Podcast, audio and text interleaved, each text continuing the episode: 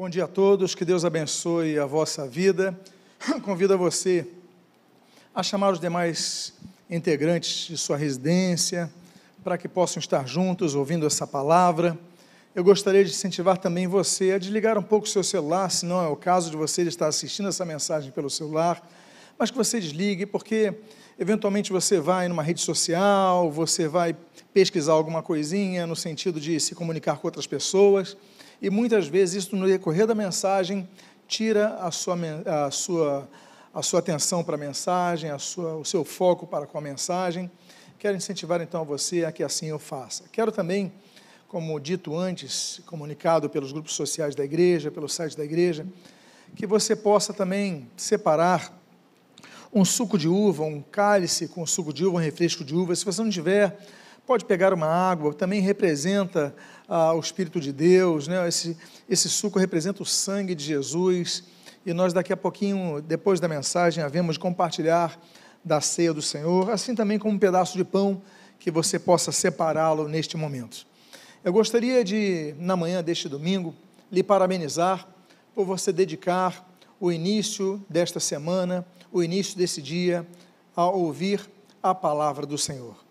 E o título da mensagem de hoje é esse que você está lendo em tela: Posturas Corporais para uma Vida Saudável.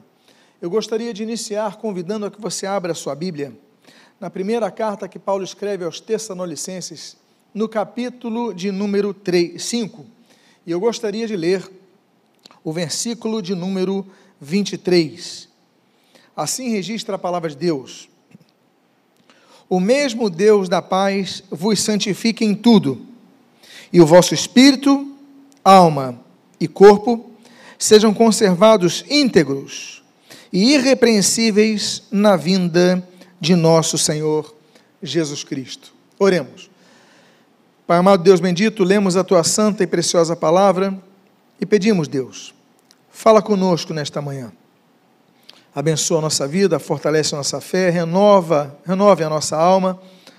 O que nós pedimos, que fales conosco e que nós possamos assimilar essa mensagem na prática de nosso dia a dia. E o que nós o fazemos, o fazemos agradecidos em nome de Jesus. Amém e amém. Tempos de confinamento são tempos de readequações. Readequações de horários, de hábitos, de costumes. Há situações que os tempos de confinamento nos trazem que não são muito positivas, principalmente para aqueles que querem exercer o seu trabalho de casa, o chamado home office. Por exemplo, muitas vezes, por causa disso, você fica mais, uh, um pouco mais preguiçoso, se estende mais no sono na sua cama, não é verdade? Você, depois do almoço, vai dar aquele cochilo que você não faria se estivesse no escritório, no seu comércio. Uh, você ouve um pouquinho a televisão, vai ver a televisão, você se distrai mais. Essa é uma das desvantagens, uma de várias desvantagens que os tempos de confinamento, para aqueles que trabalham, eles nos trazem. Mas existem também benefícios que os tempos de confinamento nos trazem. Um deles é você resgatar alguns hábitos que você não tinha. E não tinha por falta de tempo, não tinha pelo ritmo de tempo, de, o ritmo de trabalho que você dedicava diariamente. Um deles, por exemplo, é o hábito da leitura. Você poder exercitar a sua mente lendo mais, lendo mais a Bíblia, estudando mais a Bíblia, não é verdade? Existem benefícios. Também o exercício físico, alguns não, não tinham tempo para fazer uma caminhada, uma corrida, um exercício, e começaram a restabelecer esse hábito. São vários hábitos, então, que tempos de confinamento nos permitem ter. Podemos, então, olhar pelo aspecto negativo, podemos olhar pelo aspecto positivo. Em relação aos exercícios, e como eu falei para os irmãos, muitas vezes, por nós termos então, não termos mais a necessidade de um deslocamento até o trabalho, uma hora até o trabalho, aquele desgaste todo, você fica um pouco mais na cama. Mas o problema é quando nós ficamos tempo demais na cama. O tempo de deitar é importante? Sim, mas ele tem que ser regrado. E sobre essa postura de ficarmos deitados, nos levantarmos, fazermos exercícios, eu quero falar nesta manhã com você. Quero falar a respeito das posturas corporais e, como diz ali o texto, para uma vida espiritual saudável. E a primeira das posturas está no livro de Salmos, capítulo 23, o salmo mais conhecido da Bíblia. E os dois versículos nesse salmo dos mais conhecidos. E todos conhecem: O Senhor é o meu pastor, nada me faltará. Mas ele diz: Ele me faz repousar em pastos verdejantes e leva-me para junto das águas de descanso. Ele nos faz deitar nos pastos e descansarmos. A primeira postura do cristão é de nós estarmos deitados. É a primeira coisa que nós fazemos. Assim que nós nascemos, nós ficamos deitados no braço de nossas mães. Os médicos pegam e nos colocam deitadinhos nos braços de nossas mães. Assim que nós saímos dos braços de nossas mães, a enfermeira nos pega nos seus braços e nos coloca numa incubadora. Quando nós chegamos em casa, nós ficamos mais uma vez deitados no berço. E assim nós ficamos por um bom período deitados. A primeira fase da vida é a de deitar.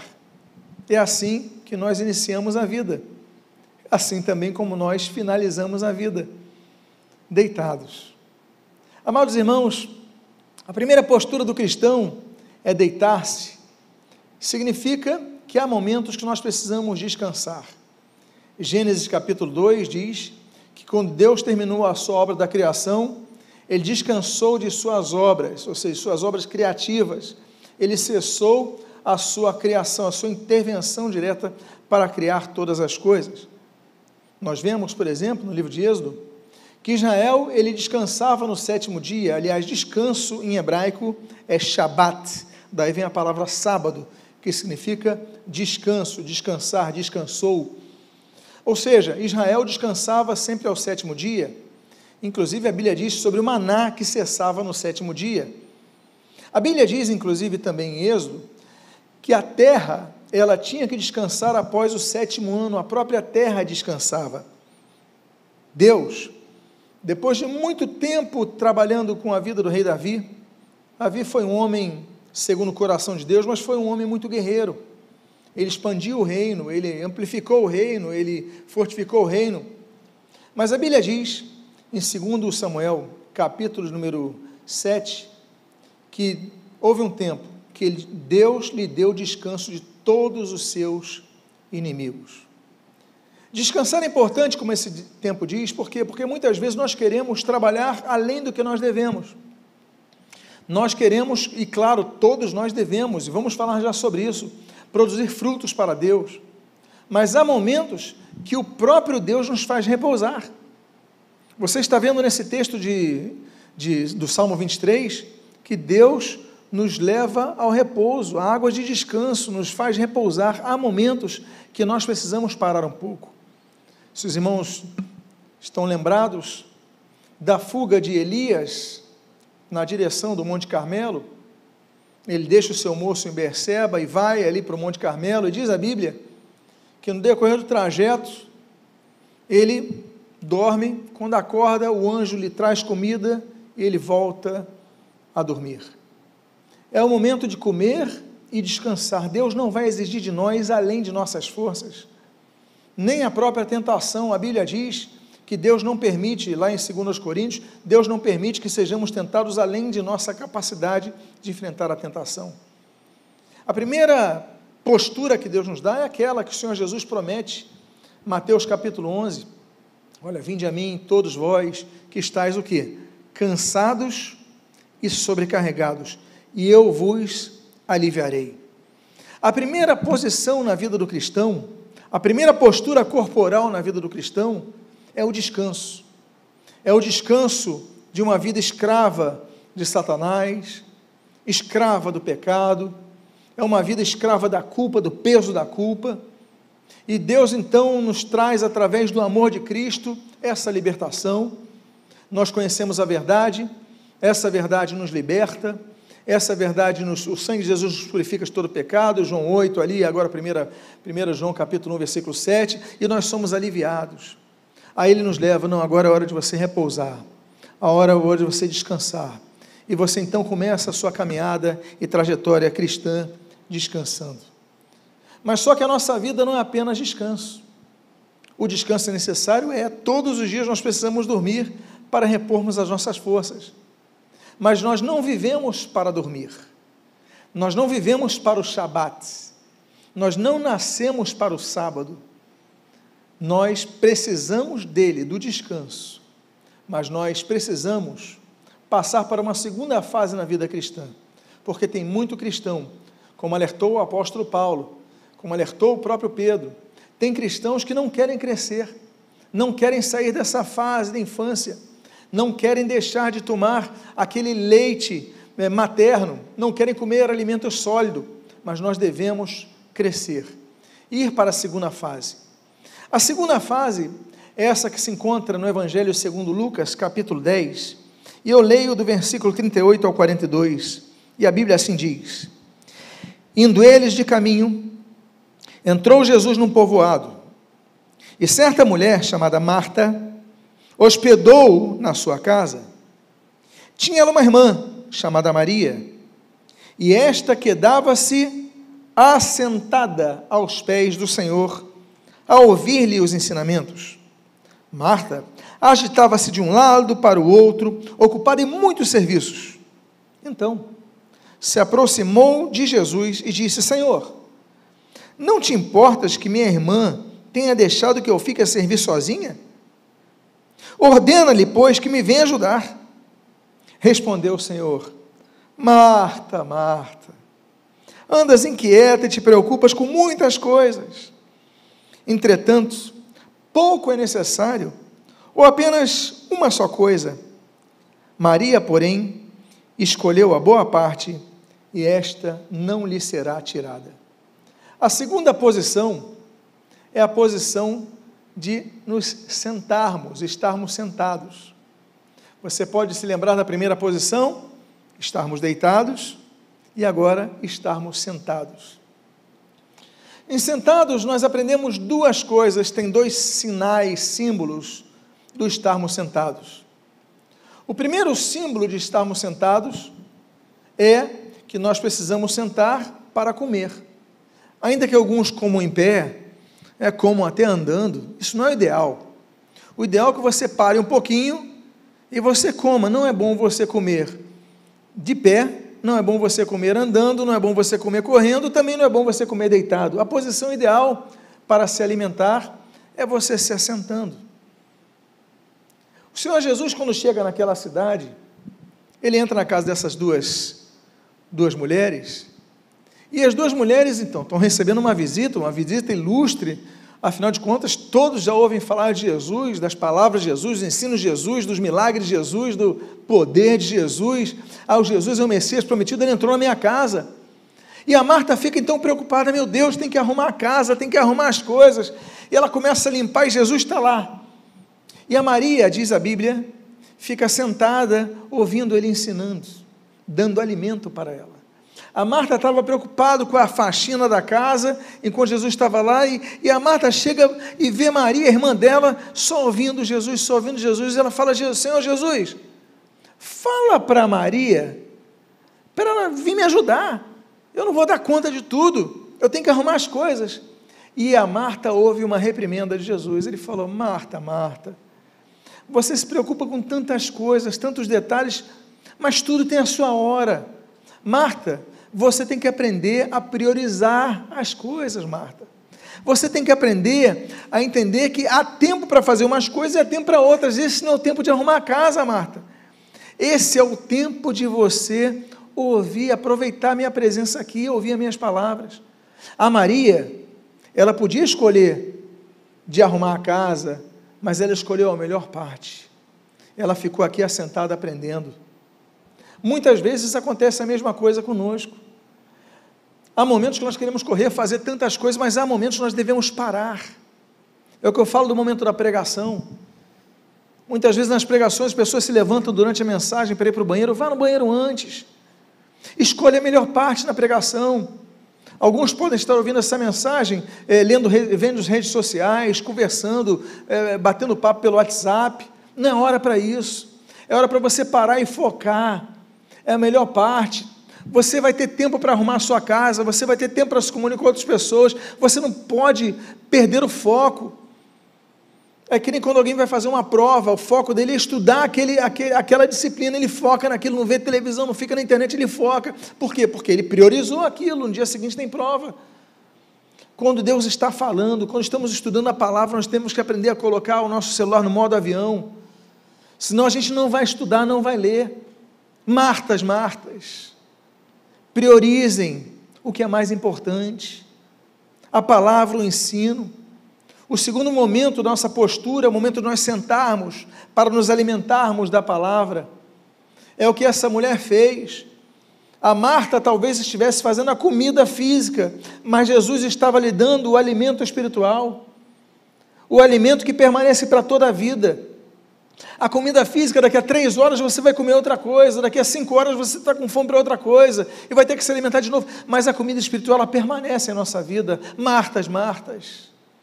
Martas, Martas, vamos priorizar o que é mais importante.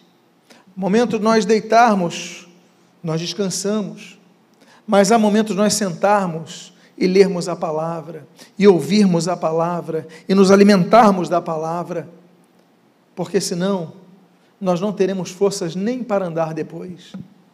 Muitos sucumbem em sua fé, sua fé porque ouvem demais os incrédulos e não ouvem os filhos de Deus priorizam errados, não ouvem a palavra, não se nutrem da palavra, do alimento que traz fé. A Bíblia diz: a fé vem pelo ouvir e ouvir pela pregação da palavra de Deus. E você vê tudo, você lê tudo, você ouve de tudo, menos das coisas de Deus, através de servos de Deus. Como é que você vai subsistir? Você não lê a Bíblia. Daqui a pouco você se torna um mero religioso que vai aos domingos na igreja e mais nada nós temos que ouvir, nós temos que nos alimentar, nós temos que ter fontes. Não estou falando para deixarmos de ouvir é, outros, outras pessoas que ensinam outras coisas importantes, claro, mas não podemos ser como Marta, que se ocupa de tantas, as coisas, tantas coisas e não entende que há momentos de nós sentarmos e ouvirmos a palavra. Há uma terceira posição. Você pode me lembrar da primeira posição? Repita para a pessoa que está do lado na sua sala deitados. A segunda posição, vamos ver se alguém da sua família diz, assentados. A terceira posição está no livro de Salmos. O Senhor te responda no dia da tribulação. O nome de Deus de Jacó, do Deus de Jacó te eleva em segurança. Uns confiam em carros, outros em cavalos, nós, porém, nos gloriaremos. Em nome do Senhor, nosso Deus, eles se encurvam e caem, nós, porém, nos levantamos e nos mantemos de pé. Uma outra postura que nós devemos lembrar é ficarmos de pé. Nós nascemos, ficamos deitados tanto tempo, aprendemos a sentar, já comendo a papinha sentados, já com o corpo mais durinho, aí depois nós começamos a ficar de pé, às vezes perdendo um pouco o equilíbrio, indo para um lado para o outro, mas nós então ficamos de pé.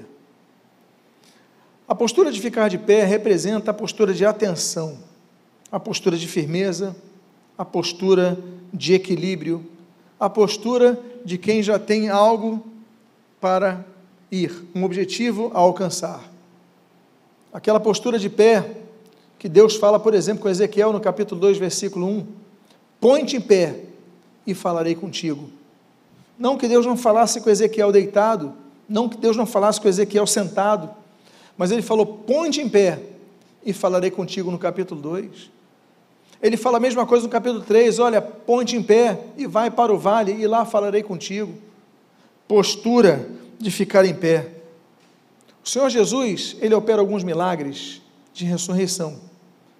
Num deles, Marcos 5, ele vai na casa de Jairo e ele fala uma palavra em aramaico, talita cumi, para aquela menina que estava morta. Talita menina, cumi, levanta-te. Ele fala, talita cumi, eu, eu te ordeno, levanta-te. E a seguir, então, aquela menina se levanta da morte. Outro milagre que acontece na cercania de uma aldeia chamada Naim, Lucas capítulo 7. A Bíblia diz que aquela viúva estava lá com um cortejo, onde estava o seu filho, e Jesus toca ali naquele corpo e diz: Jovem, eu te ordeno, levanta-te. E aquele jovem se levantou. Ele voltou à vida, ele ficou de pé, mas isso graças à ordem de Jesus, a mesma ordem que ele deu para a filha de Jairo, que estava morta. É a mesma ordem que ele deu para esse jovem que estava morto. Deus, quando dá ordens, até para mortos, eles passam a viver. Deus dá ordem para pessoas que estão mortas, talvez não fisicamente, mas espiritualmente, e elas tomam postura e passam a viver, porque Deus é o doador da vida. Deus dá ordens para pessoas que estão vivas fisicamente, que estão vivas até espiritualmente, mas seus sonhos já morreram, já não têm mais sonhos, tiveram desilusões, tiveram tristezas, tiveram fracassos, já não sonham mais. Mas se Ele fala, levanta-te, volta a viver, você volta a viver. É o que ele falou lá, João capítulo 5 também, para aquele paralítico no tanque de Betesda. Levanta-te, esse homem se levanta, ele pega as coisas e sai andando, porque Jesus ressuscita, mas Jesus também faz o paralítico andar. Quem é o paralítico? Aquele que não se move, aquele que não anda, aquele que não consegue andar. Há pessoas que estão ouvindo essa mensagem que precisam dessa palavra do levanta-te, porque há momento de deitar, há momento de sentar, mas há momento de marchar, há momento de você ficar de pé. Então a postura é levanta-te, se coloque de pé. Por isso que a Bíblia diz em Efésios capítulo 5: Desperta, tu que dormes, levanta-te de entre os mortos, e Cristo te iluminará. Levanta-te de entre os mortos, porque há pessoas que estão deitadas com os outros mortos. Cristo quer iluminar, mas a pessoa não quer a luz de Cristo. Cristo quer iluminar, quer te fazer luz do mundo, mas você não quer, você está deitado com os mortos. Você dá mais ouvido para os mortos que para os vivos. Você ouve mais pessoas que não têm fé, não têm experiências com Deus, do que as que você tem. Você leva mais em consideração pessoas que não acreditam no que aquelas que acreditam, porque porque tiveram encontro com Cristo, porque tiveram experiências com Deus, porque estudam a palavra. Então desperta, levanta-te de entre os mortos, e Cristo te iluminará. Portanto, levantemo-nos e permaneçamos de pé. A quarta posição na vida do crente. Você pode repetir comigo a primeira posição, deitados. A segunda posição, sentados.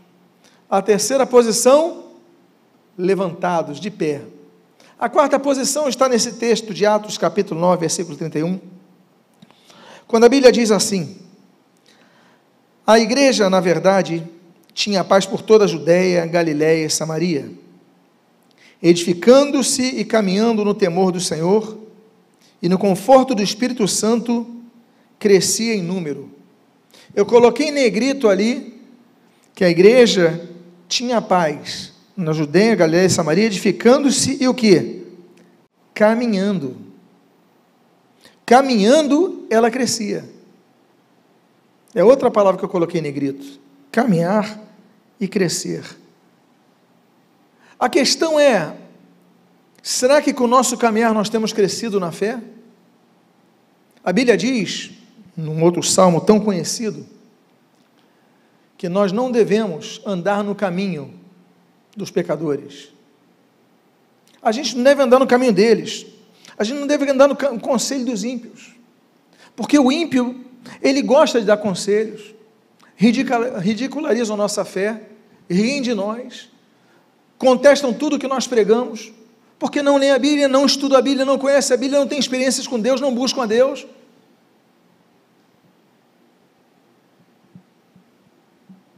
Então, amados irmãos, eu quero dizer a vocês o seguinte: que vocês possam caminhar, mas caminhar, como diz o texto, no temor do Senhor. Porque quando nós caminhamos, nós começamos a nos exercitar. Note, estamos deitados, passamos a sentar, ficamos de pé, mas se nós caminharmos, não vamos a lugar nenhum. Nós devemos caminhar para crescer. Devemos caminhar para conquistar. Se você não caminhar, você não vai conquistar nada, você não vai sair do seu lugar.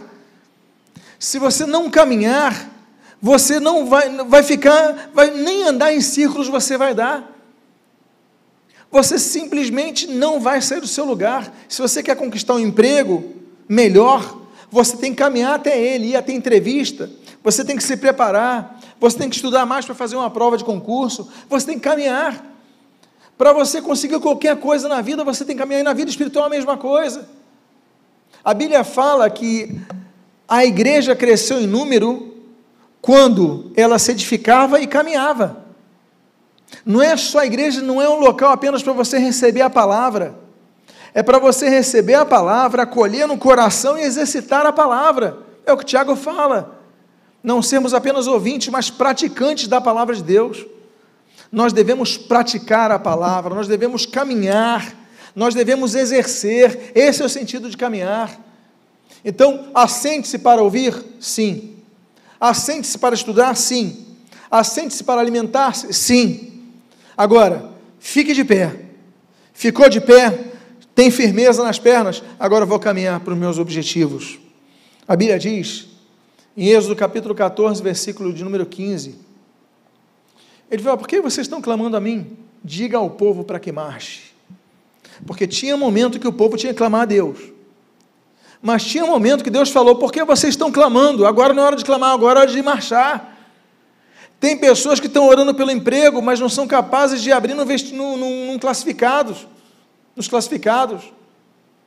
Querem um emprego, vão fazer uma entrevista, mas não têm capacidade de fazer a barba, colocar um perfume, uma roupa melhor para uma entrevista de emprego. Ou seja, quer as, que as coisas desçam nas suas mãos? Não, nós temos que caminhar, nós temos que trabalhar, nós temos que marchar. Diga ao povo que marcha, não é hora de clamar. Então nós devemos, a igreja tem que crescer em número, tem que crescer em número, claro que em qualidade também, mas em número também, por quê? Porque demonstra que nós estamos evangelizando toda a criatura. A igreja que não cresce tem alguma coisa errada. Liderança, membros, não sei. Mas nós devemos pregar o evangelho, avançar. Agora, o fato é que nós devemos caminhar, nós devemos nos esforçar, nós devemos tentar alguma coisa. Muitas pessoas não conquistam nada porque não caminham. Esperam que os outros façam tudo para você. Não seja uma dessas pessoas. Faça a história acontecer. Não se contente. A primeira posição que nós falamos é deitado. A segunda posição que nós falamos foi qual? Sentados. A terceira posição que nós falamos foi ficar de pé. A quarta posição foi caminhando. Agora vamos para a quinta posição na vida do cristão. A quinta posição está em Hebreus, capítulo número 12, versículo 1. A Bíblia diz: Portanto, também vós, também nós, visto que temos a rodear-nos tão grande nuvem de testemunhas, desembaraçando-nos de todo o peso do pecado que tenazmente nos assedia, corramos com perseverança a carreira que nos está proposta. Corramos, corramos, corramos. Paulo fala de corrida. 1 Coríntios capítulo 9, 1 Timóteo capítulo 2, 2 Timóteo, Paulo fala várias vezes sobre a corrida da fé. Ele fala que nós só, só podemos entrar na corrida, todo, todo mundo que entra na corrida entra tentando vencer, mas só um vence. Ele fala: olha, nós devemos entrar na corrida, mas devemos seguir as regras. Então a, a quinta postura que nós devemos ter é correndo. Começamos deitados, sentamos, nos colocamos em pé, andamos e agora já estamos correndo. É o que Deus espera de nós, que nós corramos. Corre quem não tem sobrepeso. Corre bem quem não tem sobrepeso. Quem tem sobrepeso corre menos, se cansa mais. Corre bem quem não tem o peso do pecado nas suas costas. Ele está todo enrolado, e ele vai se enrolando, se enrolando, se enrolando, daqui a pouco está todo enrolado. O texto diz desembaraçando, está tudo embaraçado. Ele tem que desembaraçar desse peso. E ali ele consegue correr. Esse objetivo. Por quê? Porque a carreira já nos está proposta, Deus já nos propôs uma carreira. Então nós devemos correr. Nos lembramos, por exemplo, da corrida, a corrida que, que Abraão faz até aqueles três homens debaixo dos carvalho, do carvalho de, de Manre. Nós temos a, a linda corrida de Esaú, Gênesis 33, Esaú vê seu, seu irmão Jacó, e diz a Bíblia que ele corre o abraça, o beija, e a corrida da reconciliação. Há tantas corridas bonitas na Bíblia. A corrida, por exemplo, a primeira, 1 Samuel, capítulo número, capítulo número 17, a corrida de Davi para cortar a cabeça de Golias. A Bíblia não diz que quando ele jogou a pedra na cabeça de Golias estava tudo acabado. Diz a Bíblia que ele joga a pedra, atinge a cabeça de Golias, ele cai. Aí diz a Bíblia que correndo, Davi pega-lhe a espada e corta-lhe a cabeça. Davi correu, porque ele tinha que garantir que aquele gigante não se levantaria mais. Não era apenas a pedra, precisava a espada, a espada do próprio adversário. Nós devemos correr. Deus espera que nós não fiquemos no berço a vida inteira. Deus espera que nós cresçamos, que nós sejamos melhores do que nós somos. Então corra a carreira que está proposta. A sexta, a sexta postura que nós devemos ter se encontra em Eclesiastes capítulo 3, versículo número 4. Há tempo de chorar e tempo de rir, tempo de plantear e tempo de saltar de alegria. A sexta postura não é mais nem andando nem correndo, é saltando. E eu saltar aqui é o que a Bíblia profetiza nesse texto, registra nesse texto, revela nesse texto. Há tempo de saltar, de alegria. A Bíblia diz que nós passamos por várias fases. A gente pode passar pela fase do vale da sombra e da morte. A, gente tem o dia de, de tribulação, dia, os dias maus, mas nós temos os dias de alegria, os dias de festa. Nós temos dias de celebração. A Bíblia diz que há tempo de prantear e há tempo de rir. Há tempo de saltar de alegria, assim como há tempo de chorar. Tudo tem seu tempo determinado. Você pode viver momentos difíceis. Eu vivi momentos difíceis, você viveu momentos difíceis, mas esses momentos são superados. E há momentos você saltar de alegria. Então eu quero dizer para você que Neemias capítulo 8, a alegria do Senhor é a nossa força. Salmo capítulo 30. Ah, que o choro pode durar uma noite, mas a alegria vem pela manhã. Às vezes o teu choro pode estar durando, mas a alegria vem. Diga à pessoa que está do seu lado na sua sala: a alegria vem. Essa fase vai passar, a alegria vai vir, e você não vai apenas correr, você vai saltar. Diga à pessoa que está do seu lado: você vai saltar. Há momentos que são superados e nós vamos superar. Existe outro momento, nós falamos deitar, depois sentar, depois ficamos em pé, depois começamos a andar, depois começamos a correr, depois começamos a saltar. O que mais falta para a gente? Falta o penúltimo. O penúltimo momento, a penúltima postura é esta, de Isaías capítulo 40. Faz forte ao cansado e multiplica as forças aos que não têm nenhum vigor. Os jovens se cansam e se fatigam, e os moços de exaustos caem, mas os que esperam no Senhor renovam as suas forças e sobem com asas como águias. Correm e não se cansam, caminham e não se fatigam.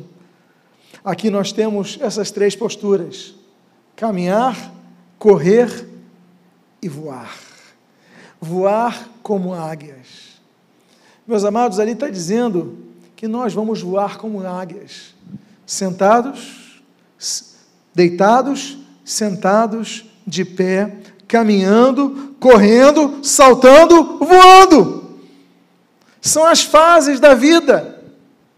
Há momentos que nós estamos cansados, não temos forças, mas a Bíblia diz que os que esperam no Senhor, Devemos esperar nele, confiar nele, clamar a ele, pedir a ele, perseverar em oração junto a ele, que ele faz forte o que está fraco, ele levanta, ele sustenta, e aí a gente caminha, a gente corre, a gente salta e a gente voa, voa como águia. Diga à pessoa que está do seu lado: Deus vai te fazer voar você vai ficar mais forte do que você entrou nessa, nessa história. Mas existe, e aqui eu concluo, a maior das posições, a maior das posturas que alguém pode ter. Mas será que existe uma posição maior do que a de voar? Eu estou falando algo em ordem cronológica, algo em ordem natural da vida. Mas será que existe uma posição maior do que essa? Porque voar porque nós falamos, iniciamos deitados, sentados, de pé, aí você começa a caminhar, aí você começa a correr, aí você salta, aí você voa, mas tem uma posição ainda maior. E a maior de todas as posições é a que se encontra em Filipenses capítulo 2, versículos 9 a 11. Pelo que também Deus o exaltou sobremaneira ele deu o nome que está acima de todo nome, para que o nome de Jesus se dobre todo o joelho, nos céus, na terra e debaixo da terra, e toda língua confesse que Jesus Cristo é o Senhor, para a glória de Deus, para a glória de Deus. Daniel capítulo 6 mostra que Daniel se ajoelhava para orar. Esdras capítulo 9 mostra que Esdras se ajoelhou para proclamar a lei. A gente vê vários homens de Deus, Pedro se ajoelhando diante de Tabita, os sete mil romanos capítulo 11 que não dobraram seus joelhos a Baal, a posição de joelhos, próprio Senhor Jesus em Lucas capítulo 22, o joelho é a maior a máxima posição que alguém pode ter na vida. Mais do que correr, mais do que saltar, mais do que voar, é quando nos dobramos diante do Rei dos Reis, Senhor dos Senhores. É quando declaramos: Senhor, nada sou sem ti, dependo totalmente de ti, me coloco de joelhos, porque quando nos colocamos de joelhos, nos colocamos em nossa posição de servos de Deus, de dependentes de Deus, de carentes da misericórdia de Deus, de, de necessitados da graça de Deus, para fazermos qualquer qualquer coisa. Então você pode ter conquistado tudo na sua vida. Quantas pessoas conquistaram tudo na vida e tiveram estudos e tiveram recursos e viajaram o mundo todo e conquistaram imóveis e tudo, tinha tudo na vida, mas bastou um vírus que nem vida tem para que morressem. Bastou uma doença para perderem tudo, gastar o seu dinheiro com enfermidades, com remédios, com consultas, com cirurgias. Bastam coisas que você nem enxerga com os teus olhos para perder tudo. Então de nada adianta você ganhar o mundo inteiro se perder a sua própria alma. Por isso que a posição máxima de uma pessoa é quando ela se ajoelha e diz: Senhor, eu me ajoelho diante de ti, com uma posição que faziam os guerreiros antigos, os soldados antigos, quando você era cercado pelos inimigos, você não tinha uma bandeira branca, você então se colocava de joelho dizendo: Olha, eu não vou reagir, não vou fugir, não vou te enfrentar é a postura de rendição, é a postura de submissão, é a postura de quem está dizendo: olha, vocês são superiores a nós. Deus, eu não sou nada sem ti. Eu me ajoelho diante de ti e confesso que eu não sou o Senhor da minha vida, mas Jesus Cristo é o meu Senhor. Um dia, diz esse texto, todo joelho vai se dobrar perante o Senhor Jesus. Eu prefiro dobrar meus joelhos hoje em vida do que ser como aqueles que vão ter que dobrar os joelhos no juízo final. Eu prefiro dizer em todo momento que Jesus é o meu Senhor. Essa é a maior das posturas. E eu quero te incentivar a fazer essa postura agora. Eu, hoje é um dia que a igreja no Brasil, em seus vários apriscos, em suas várias denominações, estão unidas por um propósito. Hoje não estamos falando de Nova Vida, Assembleia de Deus, Batista, Presbiteriana, Metodista, Universal, não estamos falando de denominações. Não estamos falando de é, um batizado com o Espírito Santo, outro fala línguas, outro não fala, não, isso não importa.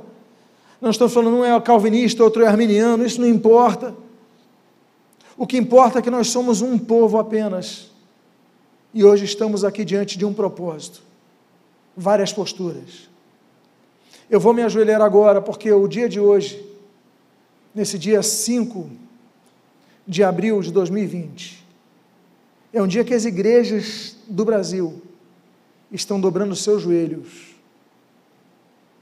para dizer: Senhor, tem misericórdia de nossas vidas, tem misericórdia da humanidade e tem misericórdia de nossa nação.